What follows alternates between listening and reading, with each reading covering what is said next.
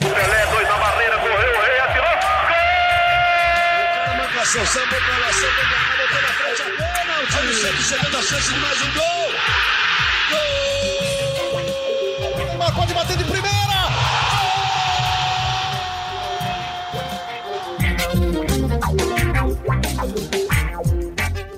Um orgulho que nem todos podem ter. Eu sou o Leonardo Bianchi, esse daqui é o G Santos, podcast semanal do Peixe aqui no Globoesporte.com. E para falar muito sobre o Peixão, sobre Brasileirão, sobre sequência, Sampaoli, clássico contra o Corinthians, tem aqui do meu lado nossa presença quase fixa agora já aqui, Arthur Capuani, editor de texto da TV Globo. Tudo bem, Arthur? Tudo bem, Léo? Uma honra ser a presença fixa aqui do G Santos.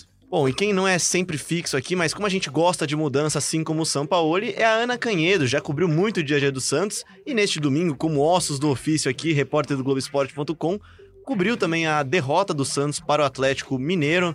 Tudo bem, Ana? Como é que você viu esse jogo também? Já dá o seu oi já cornetando? Boa tarde, Léo. Boa tarde aos amigos. Um prazer participar com vocês. É isso, um plantão aí com o jogo do Santos, né? Um jogo muito abaixo, assim, do que a gente tá acostumado a, a ver, né? E aí eu divido ele por alguns tópicos. O primeiro deles é o erro do Jorge, né, no primeiro gol. É, falhou na marcação, teve dificuldades ali para alcançar o Luan, que entrou sozinho na área. Dominou e abriu o placar com um minuto de jogo, se não me engano, um minuto já Dois tava. minutos de é jogo. isso, já tava 1 a 0 pra, pro Atlético, né? É, outra mudança que o São Paulo fez também, que eu acho que a gente tem que falar um pouquinho sobre ela aqui no decorrer do podcast, é o Soteudo jogando centralizado ali nos primeiros 30 minutos do primeiro tempo, né? Já dá pra dizer que essa não deu certo, né? Essa não deu certo, tanto é que a partir dos 30 minutos ele mesmo é, muda e abre o Soteudo na ponta esquerda, que é onde ele gosta de jogar e onde ele passou a incomodar mais, né? Porque o Delis começou ali por aquele setor, o Marinho aberto pela direita e o Soteudo ce- centralizado, depois rolou essa inversão. E aí tem mais também uma mudança que eu acho que aí já deixa até para os amigos pra gente debater aqui, é o Lucas Veríssimo mais uma vez jogando ali improvisado como lateral direito, né? Também É, teve bastante A gente vai falar bastante dessas mudanças É durante isso. o podcast, até já projetando o jogo contra o Corinthians. E nosso special guest aqui hoje, de volta das férias, de volta do interior do Pará, Juliano Costa. Tudo bem, Juliano? Tudo bem, queria dizer que eu fiquei esse tempo todo aí offline nas férias. É, Fez muito bem. não pega sinal de nada lá, uma delícia. É, não vi o Lucas Veríssimo na lateral, não vi, não gostei. Posso afirmar isso. não vi o Soteldo de falso 9, também posso afirmar que não gostei. Não vi, não Cara, eu gostei. consigo imaginar o Soteldo de falso 9, aquele, todo aquele tamanho dele fazendo pivô. Não, não, verdade, eu tava achando até que era pegadinha. Eu fui, fui me inteirar agora, tipo, ver os melhores momentos e, e pensei, nossa senhora, é verdade, o Soteldo tá ali de falso 9, meu Deus. Porque a gente até viu algum alguns baixinhos no mundo fazendo essa função de falso 9. A gente pode dizer o, o companheiro de América Latina, o baixinho Lionel Messi, mas é uma função muito diferente, né? Ah, bem diferente, viu? e o- quando ele atuou de falso 9, o Messi, ele não atuou como um pivô, né? É, não. o Lua não, Pérez, não, bem Pérez, ele dá uma diferente. entrevista depois do jogo para para pro Premier e ele fala exatamente que a, a estratégia era jogar com três jogadores muito rápidos na frente para explorar a lentidão da zaga do Atlético Mineiro. Só que com o gol com um, dois minutos de jogo, acabou. Isso foi por água abaixo, porque É. a defesa do Atlético começou a jogar um pouco mais para trás. E aí, como é que você explora a velocidade? Aí você precisa de tamanho, você precisa de giro, você precisa Ah, de tudo física, que o Santos né? não teve. Exatamente. Hoje, eu- hoje eu tô aqui só pra cutucar, tá bom? É, Vou pode fazer uma já- pergunta aqui sem, sem nenhum interesse, assim, sem. Só casquinha de banana mesmo. O que, que a gente tá achando do Jorge? Mal, hein? Nos últimos jogos caiu muito de rendimento. Acho que desde a convocação dele para a seleção brasileira, que como a gente disse aqui, já nem era o melhor momento dele com a camisa do Santos, desde essa convocação, o futebol do Jorge foi ladeira abaixo e acho que ontem a gente pode dar uns 30% dessa derrota na- no colo dele, porque o primeiro gol saiu num vacilo defensivo inacreditável, né? um vacilo gigantesco dele. Só que eu tenho uma coisa pra falar do Jorge, porque eu acho que no jogo contra o Palmeiras é, foi o jogador que mais me surpreendeu do Santos pela postura defensiva dele. O Jorge, o, naquele jogo, o, o Mano Menezes coloca o Dudu pra jogar na direita, dobrando com o Gustavo Scarpa em cima do Jorge, sendo que o Sampaoli tinha colocado o Pará na direita, acho que pensando muito em segurar o Dudu. E aí o, o Mano Menezes coloca o Dudu pra jogar em cima do Jorge. O Jorge vai muito bem na marcação. Ele faz Ele uma é grande partida defensiva e não e tendo todos os cuidados pra não ficar subindo toda hora, tal. Só que O próprio Sampaoli falou, assim, quando questionado na entrevista coletiva depois do jogo, é, se teria sido mérito do Atlético usar a bola longa nas costas do Santos, ele falou uma bola de 50, 60 metros. Que Uma bola jogador do volante improvisado Hever, né? Ah, O Hever jogou improvisado de volante. lá né? atrás, ele, ele joga pra Sim, lá eu- de trás e o Eu acho o Hever bom jogador há uns cinco anos, mas eu tenho muitas dúvidas se ele realmente olhou e falou: vou fazer aquele lançamento. Assim, olhando VT, analisando o VT, vendo, vendo esse lance, assim, pra mim é é inadmissível que não tenha um atacante pra morder ali.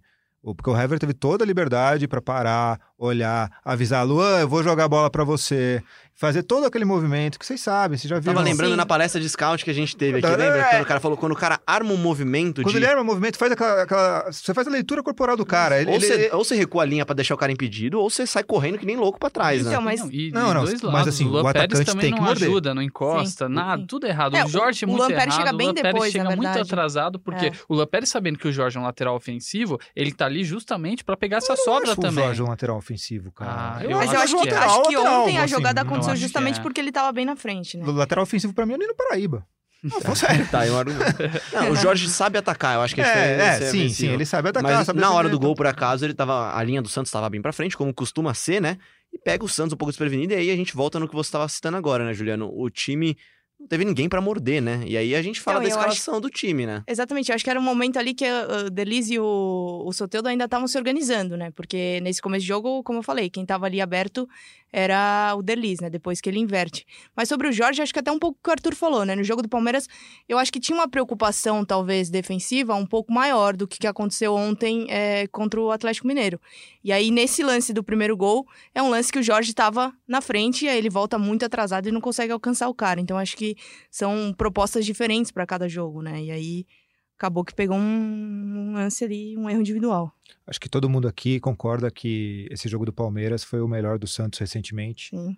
E foi um jogo que qualquer um sabe escalar direitinho. O Santos no 4-3-3 ali, né? Dois laterais. Tava dois muito bem definido o time, né? Em, em volante, campo mesmo. Você olhava pro campo, aquela meias. câmera aberta da televisão, ou quem tá Cara, no o desenho estádio. bonitinho. O, o, o Então, Sacha, você pega, eu vi o, o mapa de calor do Sacha, ele jogou no meio campo. Assim, aquele jogo ele não jogou de centroavante, jogou no meio campo. Mas direitinho, facinho de desenhar. Então, mas é, no segundo tempo do jogo contra o Atlético Mineiro, isso é uma complicação pro Santos, porque o Santos praticamente só, só joga desse jeito. Só joga desse jeito. E aí o, o São Paulo ele faz várias mudanças, mas sempre no mesmo sistema. Então ele, mesmo quando ele tira o Sanches, coloca o Evandro. Aí ele põe o Evandro na meia esquerda no lugar de Gemota, põe o Gemota na meia direita no lugar do Sanches. Aí ele tira o Marinho, coloca o Sacha. Aí ele põe o Sacha de centroavante no lugar do Delis, que tinha terminado ali, põe o Delis na direita no lugar do Marinho. Então ele fica fazendo uma troquinha de posição e não muda o jeito do time, É. assim, quando precisa muito. Meu ponto é, o, o, o São Paulo ele gosta do tal do 3-2-5 que ele fala, na, na formação ofensiva e tal. Só que a impressão que eu tenho é que os, tec- os- treinadores adversários já manjaram, já, já... Pô, esse jogo do Ceará, por exemplo, é, Foi um dos jogos que o Santos teve bastante dificuldade. teve dificuldade, mas se você pega a primeira entrevista do, do, do treinador lá do Adilson, antes do jogo, falou, não, a ideia é deixar, é povoar o meio campo e fazer, forçar o Santos a jogar pelas laterais, porque o Santos não tinha lateral. Então, assim, bloqueou o Santos de um jeito e não tinha, não tinha como, como avançar. O, o- o jogo proposto pelo São Paulo na cabeça dele não funcionava. E aí demorou um tempo inteiro para fugir disso.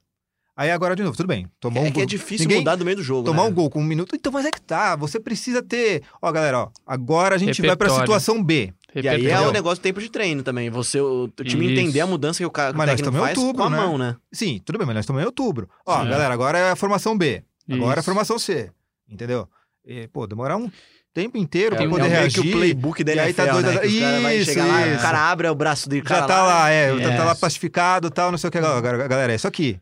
É, mal comparando, tem, um, tem uma entrevista que o Guardiola dá depois de conquistar o primeiro título inglês dele pelo Manchester, é, que os, os jornalistas ingleses questionam ele e falam assim, pô, depois dessa campanha avassaladora do City e tal, como é que, que, que você treina pra melhorar? Aí ele toca num ponto chave, ele fala assim, a gente precisa melhorar muito, é, jogar contra times que fazem as linhas defensivas lá embaixo, porque é a nossa maior dificuldade. E é a maior a gente encontra muitos jogos assim. E, é, e é o Santos trabalha com a bola nesse estilo de toque e o Santos provoca até esse posicionamento no adversário.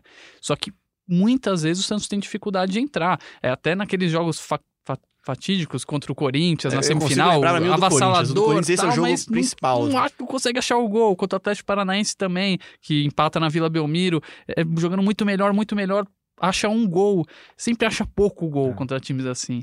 Precisa, É. precisa ter. Porque É difícil, mas precisa. Se você pensar no, no jogo do Palmeiras, por exemplo, o segundo gol, que é, que, que é o do Marinho, é, pô, a, bola começa com o Everson lá, né? E Uhum. e aí faz aquele jogo de atração, vai todo mundo, os jogador- jogadores do Palmeiras vão Uhum. marcar lá na frente, abre um espaço Tudo que o danado, Santos quer. tudo que o Santos quer, faz uma inversão de jogo, pega no um contra um, pá, chegou na área em 10, 15 segundos, né? Tem um até esse- contra um, o Santos é muito bom, né? Não, muito bom. Muito.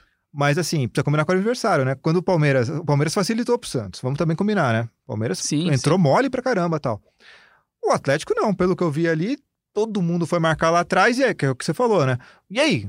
E agora? Cadê o repertório pra furar Inclusive, isso o daí? Santos sofreu com isso no próprio gol do Atlético, né? O Santos foi atraído, tudo bem que era o começo do jogo, o time tava ainda se estruturando Uhum. em campo, né? E aí você toma uma bola nas costas, que é um grande problema de time que tá com a bola e tá com a linha alta, né? E pro segundo gol também, porque o escanteio sai de um contra-ataque Vamos ali na chegar nela, esquerda. Vamos chegar nesse É, agora. uma disputa de cabeça ali com o Lucas Veríssimo que ele perde aí nas... Perde assim, Falha né? o Porque é uma, uma Ana. Não, foi- não, ele perdeu. É, não, eu tava falando Peraí. da o origem Lucas do Veríssimo com o Otero não dá. O Lucas Veríssimo tem que ganhar do Otero Quem no falhou nesse Bom, gol? então ele tava ali disputando a bola, ele perdeu a bola e no fim da jogada, acho que foi uma finalização que acho que o Everson espalma e é escanteio, ou a Isso, grande defesa tira. Foi é. um contra-ataque É, o também, bola contra-ataque. alçada Chute do de. Santos, do Everson Isso, espalma e aí, escanteio. e aí escanteio, na cobrança de escanteio, enfim, é, o Everson acaba espalmando pra dentro, né? Mas ele aí já cai falha- batendo a bola, ele, É, quando eu ele cai que- e bate eu, na bola, ele já tá dentro do gol. falha. Eu acho que foi falha, mas pra Foi mim mal a falha, a falha mal é o cara subir sozinho na área também, pra mim. É, entre Gustavo Henrique e. Lu- Luan Pérez. A gente vai discutir Everson. Aquela eterna Fica aí, discussão. cara, a dúvida. Eu Everson. acho que tá chegando no momento de que a gente vai ter que discutir o A Everson. gente pode fazer uma votação sempre. A torcida, aliás, vamos voltar um pouquinho até. A gente não gosta tanto de voltar pro passado, porque você pode ouvir quando você quiser esse podcast. Mas na partida de quinta-feira do Santos, na Vila Belmiro, o Everson sofreu algumas vaias, foi, foi cobrado, teve grito de é Vanderlei em alguns momentos do jogo e. O São Paulo reagiu, né? São Falou Paulo que foi reagiu. injusto. É, Não, o, o Everson ele joga um pouco mais adiantado, mas não, não que isso tenha a ver com o, com o gol dele nesse final de semana. Claro. Tu quase tomou gol de cobertura no, no jogo da quinta-feira. No jogo contra o Ceará, quase tomou gol de cobertura, e até por isso a torcida começou a vaiar. Teve o contra o Flamengo. Não, mas assim, Flamengo. eu mas acho- aí o gol do Flamengo, pra mim, é só um PS. É mais mérito do Gabigol do que demérito do, do Everson. Eu acho que goleiro é uma posição muito de confiança, né? E o São Paulo mostra ter uma confiança absoluta ali no, no Everson. Então, não sei E se. de sequência também, né?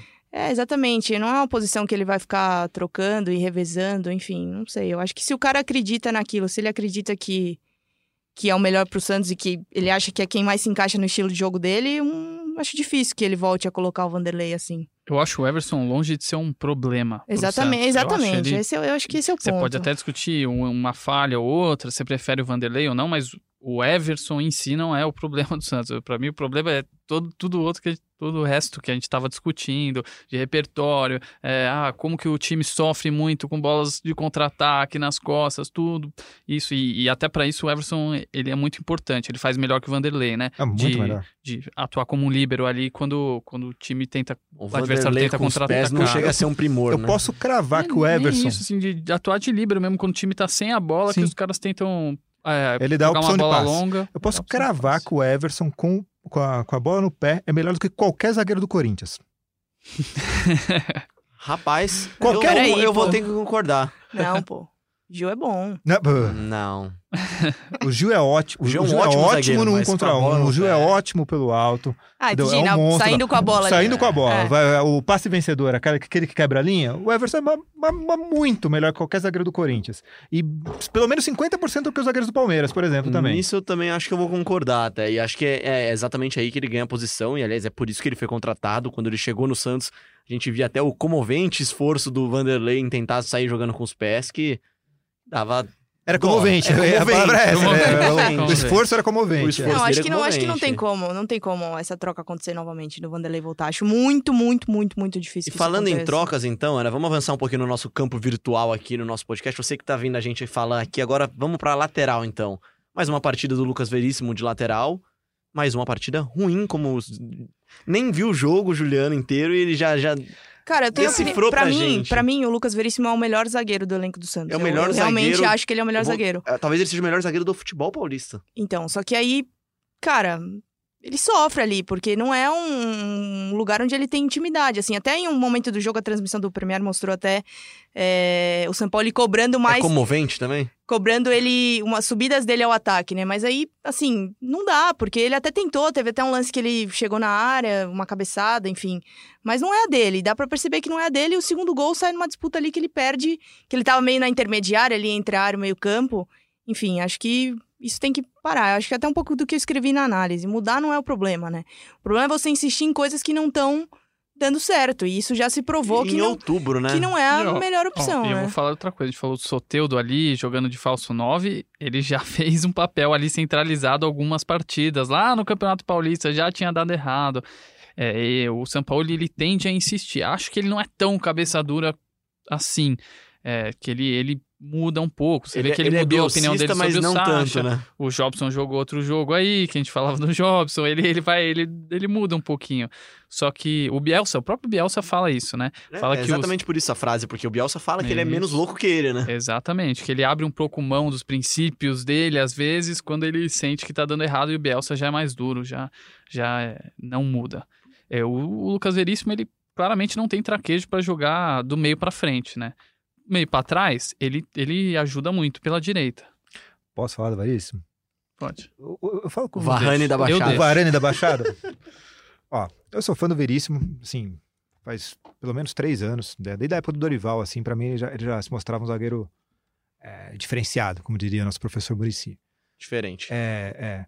Eu acho que assim, a gente tem na cabeça essa coisa de, de achar que lateral é sempre lateral a brasileira, né? Que é o cara que vai é, sem a bola marcar, com a bola vai correr o trilho inteiro, vai dar, dar opção por trás do, do, do atacante, vai filtrar na área, enfim. Vai ser o Fagner, É, o cara, não, é, mas é um cara de, um, de, um, de ficar dando pique de 80 metros o jogo inteiro.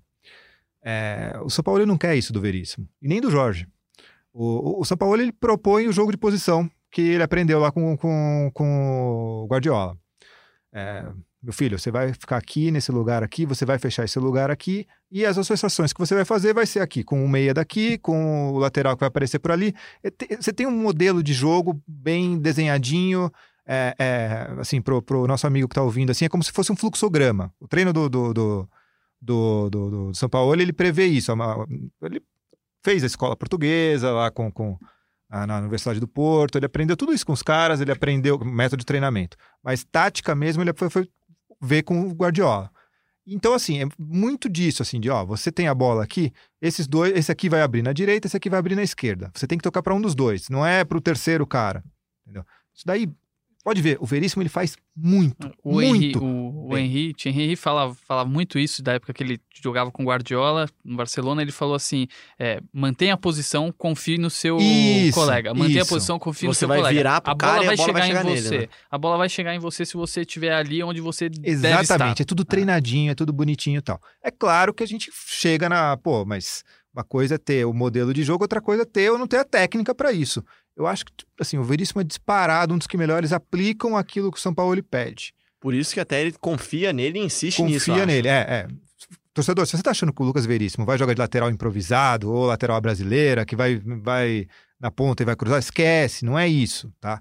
Ele faz ali onde ele, o, o, o que o São Paulo lhe pede. Só acho que tá faltando para ele é cobertura. De verdade. Pode ver quantas bolas assim, justamente por entender que às vezes ele pega numa situação que ele não sabe se ele sai para comprar o, o- o duelo ou se ele espera. É, aconteceu isso no jogo contra o Ceará também, eu consegui ver lá, tinha, tinha parabólica lá na aldeia. É, você, você- ele fica meio numa indecisão ali para saber se ele compra ou não o, o- o duelo tal. Nesse lance contra o. no- Nesse jogo contra o Atlético, eu senti isso, assim, tipo, de uma falta de aproximação ou do, do, do zagueiro que tava o Gustavo Henrique perto dele, né? Ou então do, do volante mesmo, de, de, de dobrar a marcação ali.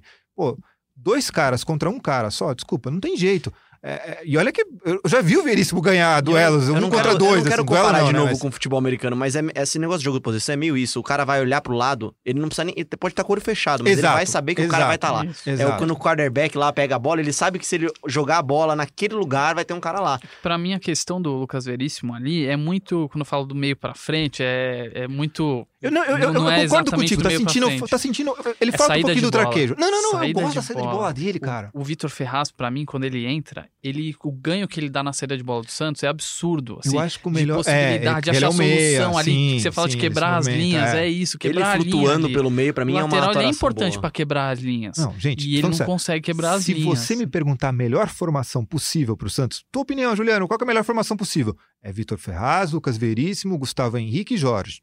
Que foi como foi contra o Palmeiras. Só Concordo. comparar no lugar do Vitor Ferraz. É, mas eu não acho que o problema do Santos seja é, três zagueiros, dois zagueiros, até porque nunca jogou com três zagueiros, joga com quatro. Você joga com três zagueiros de formação e mais o lateral formando uma linha de quatro, né? Quando, tá, quando não tem a bola. Então, assim, é, eu não acho que seja esse o problema, entendeu? Eu acho que o que falta muitas vezes é repertório técnico para alguns jogadores desempenharem esse jogo de posição proposto pelo São Paulo.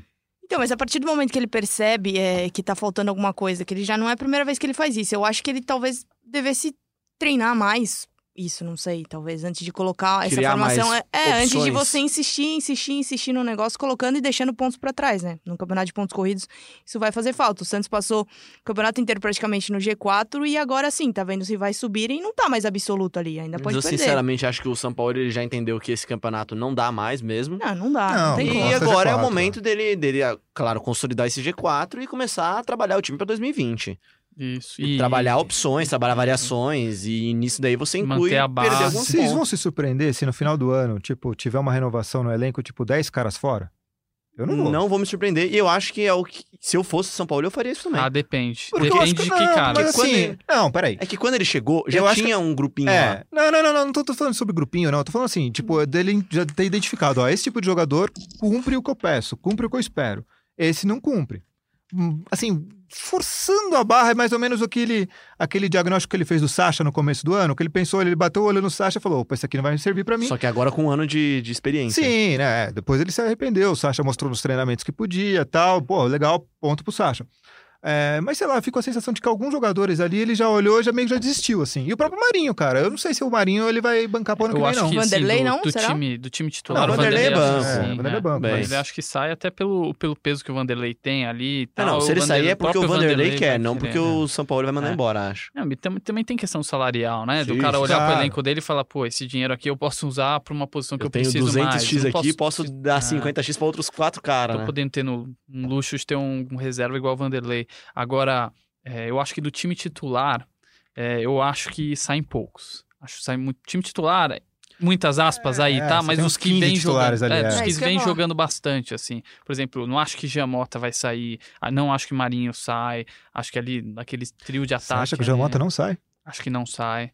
Eu acho que Sim, desses é. que você Cara, falou, não o cravo não, viu? o mais Eu possível, mas sai. por Não ele cravo mesmo não, também, é, tá? até por ele mesmo, tá querendo que uma ele tá nova fase, Ele Não, parece, ma- ser, ele parece mas- magoado, né, com a torcida do Ah, ele ficou um pouco chateado, acho, né? Mas eu cara, acho. mas, E é assim, é profissionalismo, doído. né? Eu acho que ele tem o.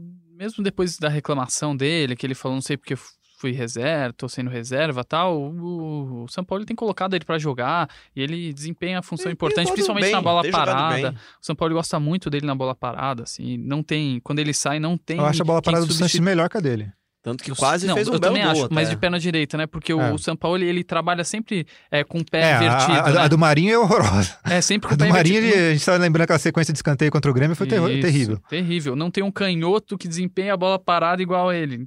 Entendeu? E, e- e ele tem essa importância de ter um jogador canhoto que bate falta muito bem, porque é sempre, é sempre com o pé invertido. Quando a falta é no lado direito, vai lá o Jean Mota bater. Quando a falta no lado esquerdo, vai lá o Sanches bater.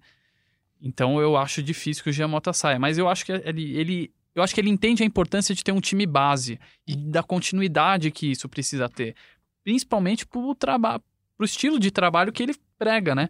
Então, eu os acho que o Júnior quis falar não é nem que vai, vai mandar embora 10 caras. Acho É, que ele, ele, ele não vai ficar. Não vai ser surpreendente, por exemplo, se saírem 10 caras e você. O Jobson talvez rodar um pouquinho no interior de São Paulo, em outros clubes. É. O Jobson já teve essa rodagem, né? Ele era É. um cara formado na base do É. Palmeiras, foi pro Náutico, aí veio pro, pro, pro, pro O RB. Jobson teve a chance dele no jogo contra o Ceará e não, não dá pra dizer que ele aproveitou, né? Muito bem. É, claro, é- são, só- são poucos minutos de amostragem, né? Mas todo o clamor da torcida por ele não. não Eu- mas assim, eu, eu, eu, eu vi um negócio legal no Jobson. É, é... Eu gosto muito dele passando a bola. Como é. Exatamente. Tem- o São Paulo também, que foi É, exatamente Sim, isso ele fez uma inversão boa tal, mas assim, eu, eu acho que ele. Acho que o que o São Paulo precisava que ele fizesse era aquela coisa: o time perdeu a bola, ele não tem que correr pra trás, ele tem que correr pra frente. Sabe aquela coisa Fazer do. a pressão em cima Fazer da... a pressão do, do- do portador da bola ali pra ver se retoma. Aquele modo É, pressão após a perda de bola e eu do, vi, do duas, FIFA. eu vi duas vezes ele fazer isso e tomar a bola de volta, entendeu? Então, assim, eu não, não acho que o Jobson. Eu não acho que é É, descartável, eu acho que ele é bom Eu não, não, não, não. Eu não acho que ele é o novo Clodoaldo, tá? Não sei. lamento em informar, torcedor, se tem alguém achando que ele é o novo Clodoaldo, ele não é. Mas eu vejo, vejo. Assim, é, ó, com todo respeito ao Alisson, eu gosto do Alisson, eu gosto da maneira como ele representa o Santos, eu gosto, sabe, de verdade. opção. É um garoto formado lá, é identificado, é da região, go- gosto muito. Dito tudo isso, feito toda essa ressalva, eu acho que para 2020 o Jobson estaria na frente do Alisson. É, acho, acho estilos bem Bem diferentes. diferente, mas né? assim, Mas acho de- que é mais estilo mas a que o São Paulo função quer. de cinco que o São Paulo quer, o Jobson é mais útil do que o Alisson. A pauta do programa Sim. não era nem uma análise de 2020, mas a gente já começa tamo a falando fazer- planejamento aqui. É, Cara, quem não gosta de tá. falar de planejamento de time, meu? Mas tá intrínseco já no, no que o campeonato quer, né? Já, já tá não dá caminhando. pra falar de. é, Flamengo campeão, parabéns, Flamengo. Parabéns. Vamos falar então agora de clássico, porque clássico vale muito, claro, sempre vale em qualquer momento. E o Gabriel dos Santos deu uma chinelada de leve, nos abandonou hoje, mas falou pra gente aqui um pouquinho sobre como é que o Santos deve ir a campo contra o Corinthians na Arena Corinthians. Fala pessoal do GE Santos, hoje eu sou desfalque no debate, mas eu não vou dar a chinelada completa, então falei pro Léo, pro Leão mandar um áudio aqui pra falar da possível ou provável escalação do Santos aí pro clássico contra o Corinthians no, nesse sábado, né? É, o São Paulo ele tem um desfalque importantíssimo, né? O Lucas Veríssimo tocou- tomou cartão amarelo na derrota por 2 a 0 contra o Atlético Mineiro nesse último fim de semana e vai ter que cumprir suspensão no clássico, então já é uma baixa importantíssima que interfere sim é, na, na montagem da equipe aí que o São Paulo terá durante a semana, dessa semana livre de treinos, né? É, porque com o Lucas Veríssimo ele costumava escalar o Lucas Veríssimo ali com um falso lateral é, e, sem- e optava por não escalar um lateral direito. Então a tendência é que nesse jogo contra o Corinthians agora é, um lateral direito volte a ser utilizado, né? Então a tendência é que Vitor Ferraz ou Pará atuem ali na posição.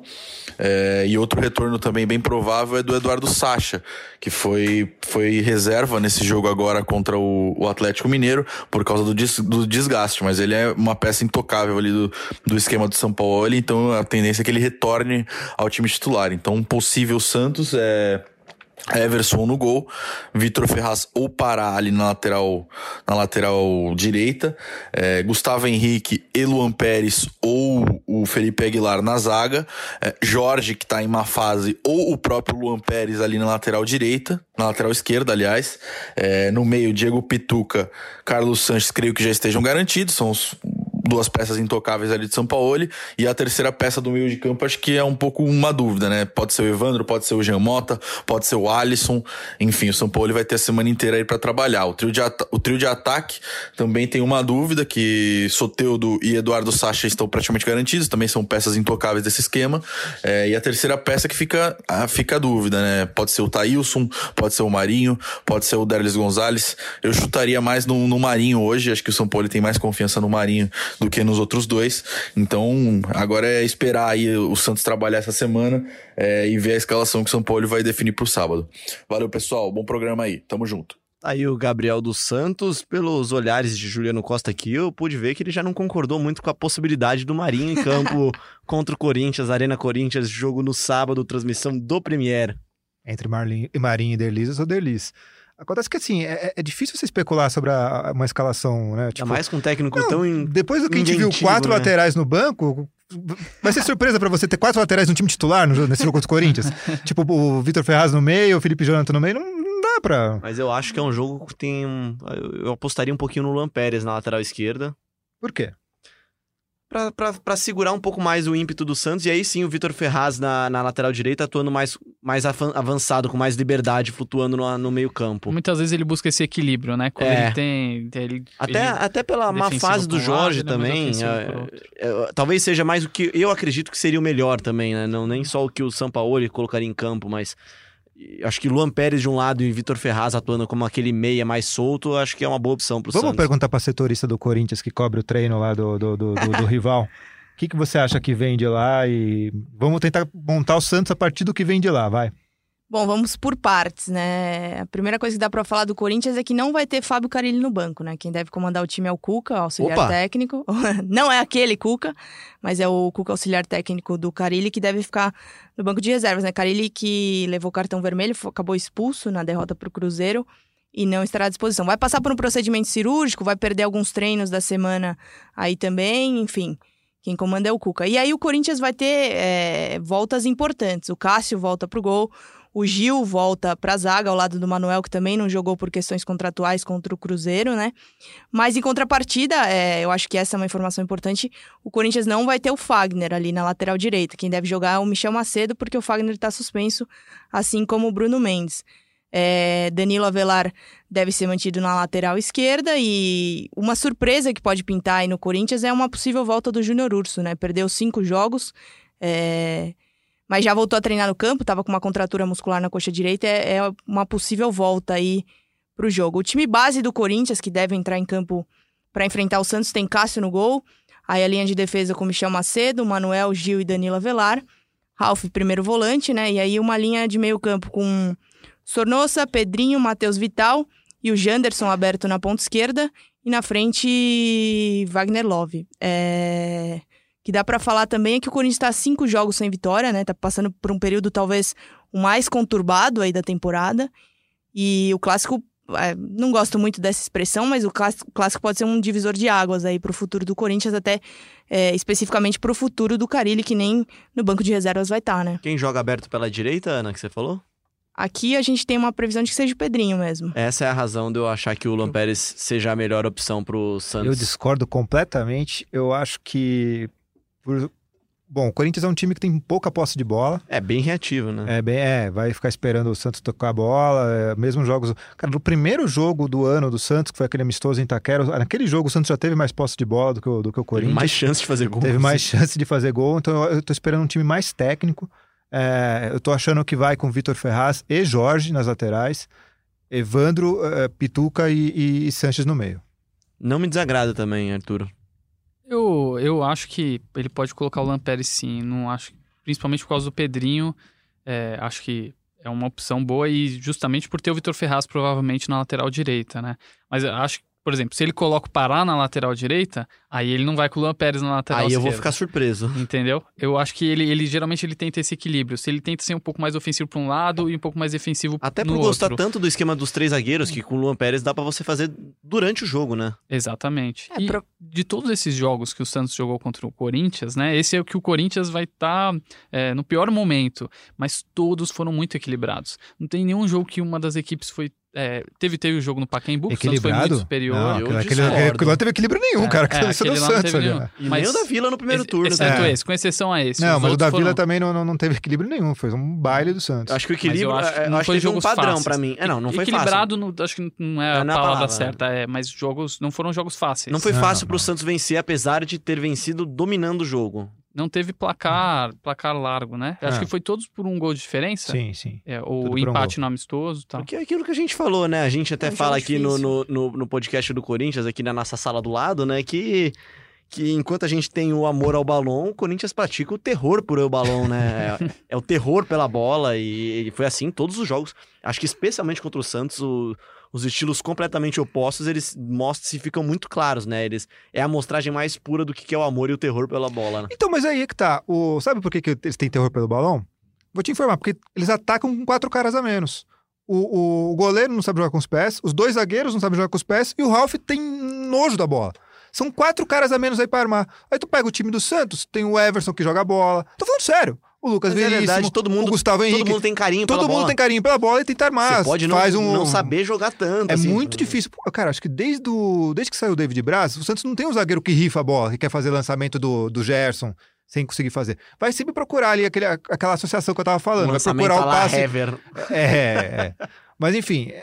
Então, o jogo do Santos é muito bem fundamentado, é muito bem apoiado, assim, você vê direitinho as coisas fu- funcionando. O Corinthians não, cara. É, o que o cara ele fala um pouco também é que o Corinthians tem muito jogador para armar, fica ficar trocando passe, desculpa, ali na, no meio campo, mas não consegue chutar pro gol, né? Esse eu acho que é um, um defeito Cara, aí o dos Corinthians não últimos consegue jogos. nem chegar no tal do terço É. final, né? Ele fica Tem- ali na intermediária e não consegue. é. Essa é uma discussão que a gente vai levar pro podcast Gé Corinthians daqui a pouco, com a Ana ainda, inclusive, que vai pular um muro também, vai... Eu quero saber como é que tá o, o clima no, no GE Corinthians ali. O pessoal tá, O tá clima- otimista pro, pro jogo? Como é que eles estão com medo? Olha, eu diria que o clima do podcast. a- O podcast vai ser gravado na sequência, inclusive, do, do Santos. Ah. E eu diria que o clima vai ser um clima de perder de pouco ou em- conseguir empate. ah, Ah, não, porque o Corinthians tem jogado muito mal. Os Tem jogado muito mal, não é jogos questão tá de, de, de, de, de resultado só, é questão de desempenho. Desempenho, Se você colocar frente a frente os dois times, assim, o Santos vai dar um vareio de bola. Não, e é aquilo, né? O desempenho que já era ruim passou. O próprio Carilli fala que passou o ano inteiro ruim, é, mas o resultado vinha, né? E agora o resultado não vem mais. Então Como aí disse a- ele, né? Acabou o milagre do é, G4. é né? mais ou menos por aí. Mas eu vou te falar, se, se eles estão. Se quer Libertadores, os dois times, esse jogo é muito importante É. pra É, isso. não, É jogo na muito tabela é assim, muito ó, importante. Eles estão a sete pontos de diferença, mas só o São Paulo entre eles, né? Então, se o Corinthians ganha, o Corinthians dá aquela encostada no São Paulo, dependendo do resultado do São Paulo, e até se aproxima um pouco mais do Santos. Se o Santos ganha, o Santos abre muito ponto pro Corinthians e aí a Libertadores fica muito sim, perto, sim. né? É, não, de de verdade, acho que, assim, A gente tendo tá um falando discurso é- otimista aqui, acho que o Santos vai ficar com o G4, sim, não tem... E, e essa quarta vaga aí, pra mim, a hora que o Grêmio quiser acelerar, ninguém pega, não. É, deu uma vacilada no final de semana, mas falando de desempenho, a- de desempenho e resultados à parte, clássico. Grêmio é muito melhor que clássico São Paulo e é sempre Corinthians, também, né? É, mas o Brasileirão, ele é... Não é brincadeirinha, não é né? brincadeirinha, e já É. são cinco pontos ali do Grêmio pro São Paulo, e aí você vai, vai passando rodada, vai Se eu passando tiver que rodada... apostar meu vai dinheiro, eu vou passando apostar no Grêmio, rodada. cara, de verdade. Mas falando de clássico, vai ser um jogaço, um jogo muito difícil e acho que é fundamental pro, pra sequência do Santos no ano, até pra consolidar ainda mais esse trabalho muito bem feito do São Paulo, apesar de todas as nossas cornetadas aqui, mas são cornetadas do bem, não são cornetadas só por cornetar, né, Arthur? E pra, pra gente encerrar o nosso podcast, faz tempo que a gente não fala disso aqui. Acho que talvez no, no podcast acho que a gente nunca falou disso daqui, até vale um programa até isso daí. Neymar, curioso. Neymar, né? Falar de Neymar, é, teve- tivemos um novo desdobramento do caso Neymar nessa semana, né? A Teisa, né, Ana? É, exatamente. A Teis aqui é um fundo que investiu nos direitos do Neymar, né? Comprou 5% dos direitos econômicos do jogador, do que hoje é do PSG.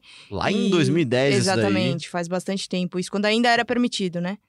E matéria de hoje do Globoesporte.com, matéria de Leonardo Lourenço, fala que essa Teisa acionou o Santos na justiça para cobrar parcelas atrasadas de um acordo assinado em 2016, ou seja, É um acordo que bastante admitia uma tempo. dívida do Santos, né? E, o- e esse grupo aí, né? A empresa, inclusive, já foi dona do, de- desses 5% dos direitos do Neymar, entre outros jogadores do clube, e ela está pedindo é, uma indenização de 5,9 milhões, quase 6 milhões aí de reais do Santos na justiça. É um acordo de confissão de dívida, né? De 10 milhões, que previu o pagamento de duas parcelas de 500 mil e outras 24 de 375 mil. Ou seja, mais um problema aí para o jurídico do Santos É, resolver. e Acho que só eu não ganhei dinheiro com essa transação, né? Eu, eu- E- e eu- você não vê, caiu na minha grupo conta. é um grupo, é um, é um fundo de investimentos, um grupo de pessoas que se juntou para comprar uma parte dos direitos do Neymar. E entre essas pessoas, é o grupo próximo do presidente Laor, né? É Walter Schalka, o José Berger, Álvaro de Souza, Eduardo Vassimon, todo mundo que fazia parte do grupo guia também da gestão unificada inteligente e apoio, que até hoje faz parte da direção do clube, ou seja, é, é um, mais uma dívida do Santos, mais um problema jurídico do Santos que envolve o Neymar, uma, uma ferida na história do Santos e na história do Neymar no Santos, né? É, e só pra gente complementar ainda sobre esse tema, né? E foi justamente esse o negócio que gerou mais polêmica, né? Porque foi quando a Teisa comprou esses 5% do Neymar por 3,5 milhões de reais. Isso lá, como você falou, Léo, lá em 2010, né? E esse acordo causou bastante dis- é, discussão por não ter considerado à época a multa rescisória do Neymar, que na época era de 35 milhões de euros, né? Eles pagaram mais baratinho, né? Exatamente. O Santos justificou por ter levado em conta no cálculo o valor que tinha sido oferecido pelo Chelsea, né? Que foi o primeiro a se interessar pelo Neymar, de 30 milhões de euros. Uma oferta que foi Primeiro que a recusada. gente saiba, né? É, exatamente. Mas foi aquela que teve aquela coletiva do presidente, a época, é, o Laor, enfim. Foi o dia do Fico. E aí o Neymar acabou, foi a, foi a primeira que a gente teve conhecimento aí, oferta pelo Que Neymar. ano foi isso? 2010. 2010. O Neymar tinha 2010. um ano e meio, E aí- um ano 2010. profissional Em do Santos, né? 2011 que vem o- a- toda aquela montanha de dinheiro do Barcelona direto pro pai do Neymar. E aí ele joga o Mundial, já tendo recebido toda essa montanha de dinheiro, mas era um dinheiro pro pai do Neymar agenciar jogadores e promessas pro Barcelona, né? Aham. E aí ele joga o Mundial contra o Barcelona. É, não que isso fosse fazer grande diferença, tá? Mas depois o, o Santos, quando tem uma proposta na mesa pro Neymar ir pra, pra Europa, que o Santos decide vender o Neymar, tem uma proposta maior do Real Madrid do que a do Barcelona, mas o Neymar ele e a família bateram lá. pé pra jogar pro Barcelona, porque eles queriam jogar pro Barcelona por espontânea vontade, porque eles gostavam do clube, né? Então isso daí é, é o que eu falo, só eu não ganhei dinheiro com isso daí, eu não sei, na minha conta não chegou.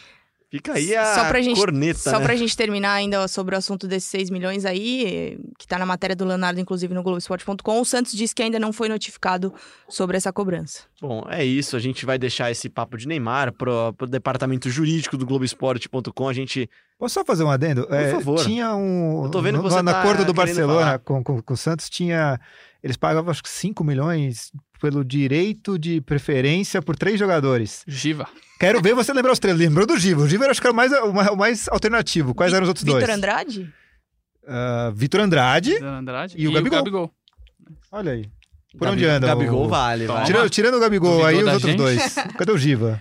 Meu Chiva, eu não faço a menor ideia. Vitor Andrade Meu tava Deus. naquele time alemão, acho, se não me engano.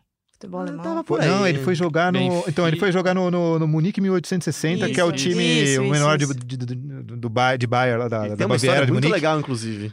Que tem uma história muito, Muito legal, legal. a- aquele A Sombra dos Gigantes. A Sombra de Gigantes do. que é o Leandro- do Corneta Europa, é. do Entra no perfil do Corneta Leandro Europa, um dos Vignoli, melhores acho. perfis que tem no, no Twitter. Um baita livro. Um baita livro, uma baita ideia, cara. eu Invejei demais, Invejei assim. demais. Quero fazer Ele- um dia desse. Ele foi ver o jogo do, do, do, do Belenenses. O Belenenses foi onde eu fiquei lá em Lisboa, lá também. Lugar simpático e tal.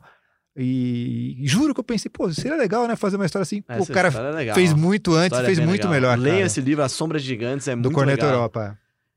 Ana Canhedo, muito obrigado pela sua participação aqui. Veio infiltrada aqui também, participou da cobertura do jogo do Santos, é claro, no final de semana, por isso que veio aqui dar a cornetada. E já tá preparando também o terreno pro clássico do final de semana. Obrigado, Ana. Valeu, Léo, valeu, amigos. Daqui a pouco a gente se encontra de novo pra gravar o G Corinthians. Arthur Capuani, nossa presença quase fixa aqui. Você é o nosso soteudo aqui, cara. Você não sai do time. Às vezes na ponta esquerda, às vezes centroavante, ali de falso Você já nove, mudou de né? posição mais de uma vez aqui, mas você tá sempre aqui, né? Muito obrigado, Leon. Que Muito agora obrigado, o Gabriel é. me ensinou, é Leon. É, é isso daí. É, é, é igual, igual o nome do filho do São Paulo, inclusive, né?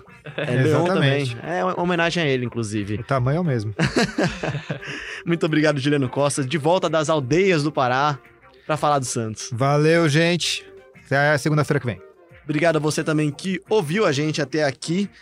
Ouça a gente sempre em globesport.com.br podcasts, claro, também no Spotify agora, Apple Podcast, Google Podcast, Pocket Cast, todos os casts possíveis. A gente volta semana que vem para falar muito de clássico e falar muito de Santos hoje e sempre.